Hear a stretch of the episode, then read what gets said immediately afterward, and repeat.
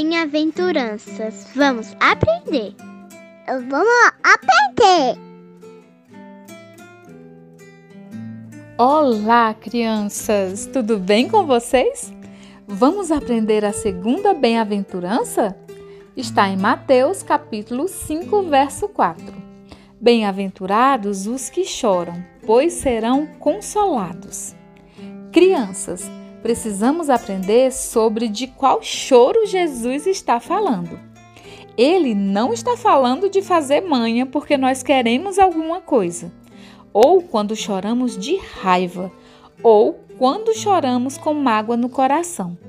O que Jesus está nos falando é que quando nós choramos de tristeza por ter ofendido a Deus, ou por ter magoado a mamãe com uma desobediência, ou quando ofendemos outra pessoa e a deixamos triste.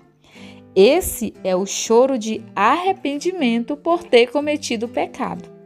Daí, o Espírito Santo, que mora dentro de nós, nos faz entender que estamos em pecado.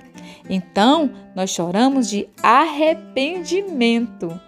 É nessa hora que Deus nos consola com seu perdão. Que maravilha, não é, crianças? A alegria do perdão. Isso é que é o consolo para os que choram. Vamos repetir e memorizar o nosso versículo de hoje? Bem-aventurados os que choram, pois serão consolados. Mateus 5, 4. Um beijo da tia Liesna e que o Senhor Jesus te abençoe e te guarde.